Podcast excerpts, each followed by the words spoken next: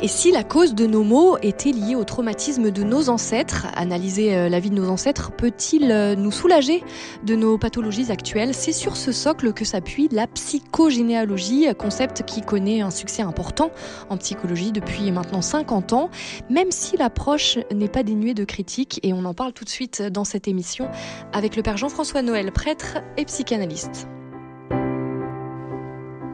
Psy Espi avec le père Jean-François Noël, Dialogue RCF. Bonjour Père Jean-François. Bonjour Sophie. Alors merci d'être avec nous hein, aujourd'hui euh, pour entamer cette troisième émission consacrée à ce mal qui frappe les, aussi les gens bien. Alors aujourd'hui euh, revenons sur les épreuves et les malheurs qui ont touché nos ancêtres dont on n'est pas responsable et qui pourtant pourraient avoir une influence dans nos vies selon la psychogénéalogie. Euh, Qu'est-ce que vous en pensez de cette branche de la psychologie? Je suis assez embarrassé, vraiment, parce que euh, d'une part, tant que en tant que chrétien et lecteur de la Bible, j'ai une position que je vais d'ailleurs euh, décrire et je suis pas formé d'ailleurs à la psychogénéalogie, mais j'ai lu avec intérêt le célèbre livre de Hans, Madame Ancelin, je crois, qui s'appelle Aïe mes aïeux, dont le titre était très évocateur. Donc, alors prenons par le côté de la Bible. Euh, Juste si je comprends bien, c'est ce que je semble comprendre, parce que vous n'avez pas voulu me répondre hors micro, donc je vous pose la question directement dans l'émission. Donc euh, en tant que voilà, en tant que prêtre, euh, pourquoi pas la psychogénéalogie, mais en tant que psychologue peut-être un peu moins, c'est ça? Ah non, c'est l'inverse. Ah, c'est l'inverse. D'accord, donc j'ai rien compris. c'est l'inverse. en tant que chrétien, euh, Non. Non, enfin, euh, je suis gêné. Je vais vous dire pourquoi. Et en tant que psychologue et thérapeute, euh, même si j'ai pas été formé à ça, je devine qu'il y a des, dans les familles des transmissions de mal-être ou de malaise ou de dépression. euh. La psychanalyse, c'est un peu ça aussi. Oui, la psychanalyse aussi, oui, bien euh, sûr. Dans le passé, euh, Mm. Après, la psychogénérationnelle, l'intergénérationnelle, c'est vraiment une autre forme qui travaille vraiment sur des secrets de famille qui se transmettent et qui euh, s'amplifient un peu de, de génération en génération. Mais je reviens à, la position biblique, parce que quand même, c'est pas inintéressant. Euh, au fond, la transmission biblique classiquement la- de l'Ancien Testament était euh, que les descendants payaient pour les ancêtres. Et qu'il fallait donc, euh, c'est la fameuse phrase du prophète Jérémie, euh, les anciens, les pères ont mangé des raisins verts et les dents des fils ont été agacées. Bon, si on pensait que Mm. euh, manger des raisins verts, ça, ça faisait pourrir les dents, vraiment, peu importe. Et donc, il y avait une transmission de mal, de mal de génération en génération. D'ailleurs, c'est pour ça que euh, œil pour œil, d'œil pour dent, contrairement aux apparences, c'était pour arrêter le mal à l'individu qui commet le mal. Alors que les anciens, non seulement, euh, je veux dire, assassinaient euh, l'assassin, enfin tuaient l'assassin, mais tuaient toute sa lignée pour être sûr qu'on éradiquait le mal. Donc, euh, œil pour œil, dent pour dent, on s'arrêtait qu'à ou qu'à la personne qui était responsable du meurtre ou du, du- dont on l'accusait. On, pas- sto- on stoppait une on malédiction? Oui, alors à l'époque, on stoppait la malédiction en, é- en éliminant toute la lignée. Et que donc, œil pour œil, dent pour dent, c'était déjà une mesure de justice. Parce qu'on s'en tenait co-responsable, on n'allait pas plus loin. On n'imagine pas, mais l'évolution de la justice, d'ailleurs, ça se pratique euh, encore dans, le, dans la mafia, ou, enfin, dans les, où effectivement, euh, quand un, individu euh, va à l'encontre des lois à laquelle la, société à laquelle il appartient, non seulement on l'élimine, mais on élimine toute la lignée pour être sûr que le mal soit le mal soit éradiqué. Alors la Bible va aller de, progressivement de, ju- de justice en justice jusqu'à là. Alors donc œil pour œil, dent pour dent, ça s'arrête à l'individu. Et puis le Christ va dire carrément aimez vos ennemis. Donc là, on est encore à l'autre bout de la chaîne, qui fait qu'effectivement, il n'y a plus de vengeance euh, en tant que telle. Ce qui fait qu'au fond, l'évangile va toujours ramener à la responsabilité de l'individu lui-même, qui doit répondre seul de ses actes, qui n'a pas à se justifier qu'il a hérité. euh, euh, bon. Donc Euh, la Bible serait plutôt contre cette idée de comment dire de, de, de mal qui se transmettrait de génération en génération ou Bah, elle va pas, elle raisonne pas sur ce terrain-là, mais c'est vrai qu'elle va promouvoir, la responsabilité personnelle. ouais, et la conscience personnelle. Alors, je dirais pas qu'elle est contre. Par contre, elle, elle invite chaque individu à réfléchir par lui-même à la lutte qu'il doit mener contre un mal dont il hérite, dont il ne sait peut-être rien, mais euh, il, lui revient euh, la responsabilité de lutter lui-même. Quand Joseph décide de répudier en secret sa femme, euh, au fond, il a le droit par la loi de la déclarer publiquement adultère, et il décide de la répudier en secret. Donc, il n'obéit pas à la loi qui l'autoriserait à la répudier publiquement. Et donc euh, la lapidation éventuellement ou d'autres formes euh, honteuses de, réprobation, mais euh, il décide de, de, la répudier, mais de par lui-même. Et puis après vient ce long dialogue qu'il y a entre lui et sa conscience à travers cette formule métaphorique qui s'appelle l'ange du Seigneur lui rendant visite et lui dit ne crains pas de prendre pour épouse cette femme, etc. Donc lui-même, Joseph, euh, est amené, et c'est vraiment un exemple à la fois de paternité et de vie chrétienne, est amené, de par sa conscience, à s'écarter de la violence que la loi autorisait. Et alors, pour le côté psychologique, il y aurait cette idée qu'on peut hériter de dettes psychiques de nos ancêtres? De dettes de, ou de non-dits. De secrets de famille De secrets de famille ou de non-dits qui bah, font un trou dans la narration pour le dire comme ça, font un trou de la narration de, de, l'histoire de la famille.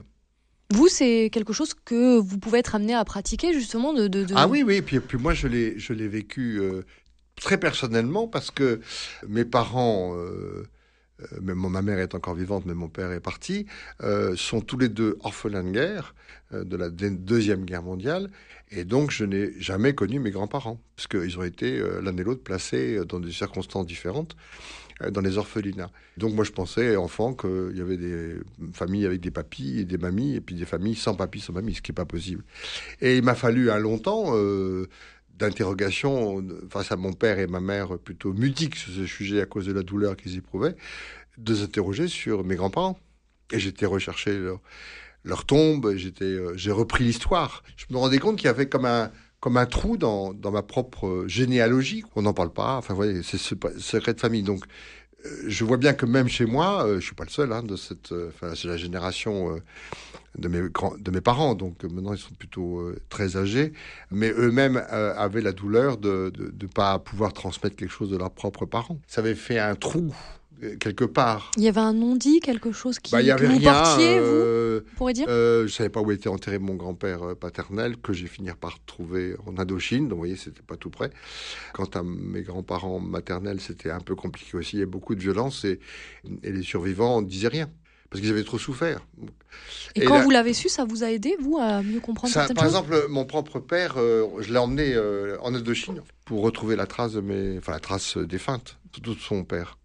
Parce que je sentais que pour, euh, il fallait qu'il retrouve son père pour qu'il puisse me permettre d'être son fils. Il y a quelque chose qui me manquait dans la génération. D'ailleurs, dans la tradition euh, évangélique, euh, fils de, fils de, tous les d'autres, les, générations, on est, vivant quand on est inscrit dans une génération. Bon, et moi c'était, cassé, c'était brisé. Bon, enfin ça c'est, c'est un exemple personnel pour dire que euh, les silences qui étaient faits finissaient par euh, empoisonner quelque chose ou empêcher quelque chose dans la transmission. Bon. Alors ça c'est un exemple, mais d'autres gens ont d'autres exemples par rapport à des, à des secrets, par rapport à des transmissions euh, honteuses qui de fait, de fait peuvent s'inscrire dans l'inconscient des descendants. Ça, c'est vrai, l'intergénérationnel, c'est pas, pour le coup, vous voyez, mon embarras, et à la fois bibliquement, je pense que chacun est responsable de la réponse qu'on peut donner à, ces secrets. Et en même temps, euh, on peut pas non plus tout résoudre. Euh, je veux dire, euh, avec des cousins de ma famille, on a retrouvé, on a retracé un peu l'histoire des grands-parents. Mais vous savez, ces histoires-là, elles sont inscrites dans la grande histoire enfin, de la Deuxième Guerre mondiale et puis de la guerre d'Indochine. Et puis voilà, on n'est encore pas. c'était c'était c'était l'époque. Enfin, je sais pas si on va pouvoir s'en sortir avec les nouvelles guerres, mais c'est vrai que dans l'inconscient, s'imprime toute chose, même ce qui manque, pour le dire euh, de manière analytique. C'est-à-dire, euh, ce qui a manqué euh, bah, s'imprime tout autant. Ce que mes parents n'ont jamais dit bah, manquait dans mon propre discours. Est-ce qu'il n'y a pas aussi parfois une, une méfiance à avoir? Alors je sais que la psychogénéalogie euh, est suivie hein, par la MIVILU de la mission euh, interministérielle de vigilance et de lutte contre les dérives sectaires, parce que parfois il y a aussi des phénomènes un peu d'emprise, où on peut faire croire qu'il y a des malédictions qui pèsent sur les familles. Vous pensez pas aussi qu'il y a une petite vigilance à avoir Ah oui, oui, mais c'est pour ça que c'est... induire peut-être des secrets de famille à des personnes oui, qui n'existeraient pas. c'est un peu une position... c'est un peu une position frontière et limite, quoi, parce que je sais plus, donc c'est chez les Mormons où on est obligé d'aller baptiser tous les anciens pour être sûr que je vois chez les Mormons ou chez, je crois là vous me posez une colle. Là, je sentais que vous, je sens que vous demandez mon assentiment. Non, je non, suis je, là. Sais plus, mais je, veux pas dire une bêtise, mais il me semble que euh, on baptise des défunts euh, pour rattraper, pour obtenir le nombre d'élus, euh, etc. Bon, euh, mais je dis euh, peut-être que je me suis trompé. Alors, je sais pas s'il y a plus de dérives sectaires dans ce domaine-là que dans d'autres, parce que euh, il y a certaines thérapies très limites qui peuvent aussi induire des emprises euh, même plus terribles que celles dont vous faites, lequel vous faites allusion. Mon deuxième embarras vient que euh, c'est pas parce qu'on explique que ça vient d'ailleurs que ça résout le problème en soi. On n'est on est jamais dispensé d'un propre travail sur soi pour se dégager. Moi, par rapport à ses grands-parents absents ou, ou fantômes, disons, voilà, il a fallu que je me positionne. Euh, ça relève que de moi, pas de mon vous, père. Vous positionnez, c'est-à-dire de quelle manière? Bah, euh, j'ai repris le, les bouts d'histoire que j'avais pu retrouver, et puis d'être héritier euh, à ma manière de ces, de ces papis et mamies que j'avais jamais rencontrés. Et ça vous a aidé du coup à traverser bah, cette épreuve? Oui, ça m'a aidé, ouais. J'ai cherché un peu quelle pouvait être la vie euh, de mon grand-père magistrat à Saïgon euh, en 1940 euh, ou de celle de ma grand-mère qui est rentrée euh, juste après la deuxième guerre en France, en Picardie, et puis et puis et puis, et puis ouais. Ça aide quand même à comprendre une histoire? Ben, on n'est pas suspendu, on est on est inscrit dans une histoire aussi douloureuse soit-elle. C'est pour dire que à la fois, euh, ça c'était pas des secrets honteux, c'était des c'était des secrets de douleur, voilà. C'est pour ça que rendre mémoire aux défunts, c'est pas simplement, j'allais dire, euh, ce qu'on doit aux défunts, c'est ce qu'on doit à nous-mêmes aussi. Et on voit bien, par exemple, que euh, les rescapés de la Shoah euh, on, ou les rescapés enfin, les survivants euh, ont toujours besoin de récupérer euh, une mémoire, un nom, euh, une histoire, un bout d'histoire pour pouvoir rester vivant. Sinon, la mort s'inscrit en nous et, elle finit par nous peser. Quoi.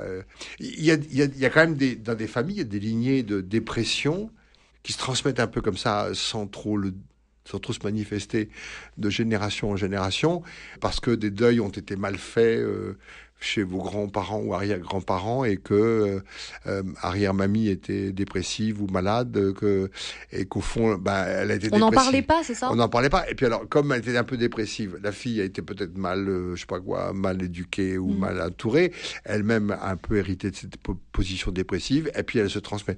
Alors ce que disent les psychogénérations généalogistes généalogistes voilà c'est que la transmission se fait pas linéairement. Elle s'en C'est-à-dire que quand elle passe d'une génération à l'autre, elle, euh, peut prendre une position euh, plus large et plus, nocive.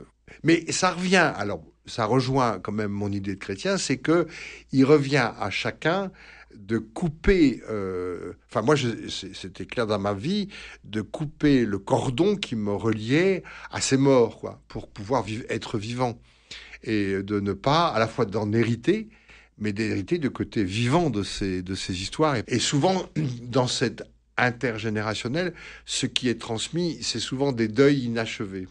On sait maintenant, enfin on sait depuis Freud, que le deuil, la dépression vient, la dépression, voilà la mélancolie, qui est plus grave encore que la dépression, tient à des deuils qui n'ont pas été achevés. Voilà. Et donc c'était c'était pas conscient chez moi, mais c'était une des raisons pour lesquelles il fallait que mon père fasse le deuil de son propre père, pour qu'il se transmette pas une posture un peu mélancolique dont j'aurais pu hériter, comme aîné par exemple.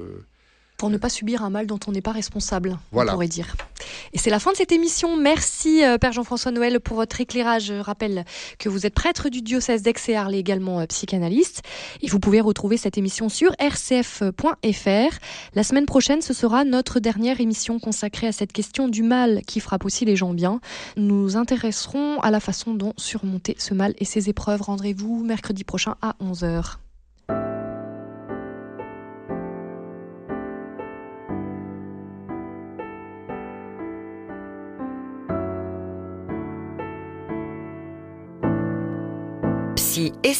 Avec le père Jean-François Noël, Dialogue RCF.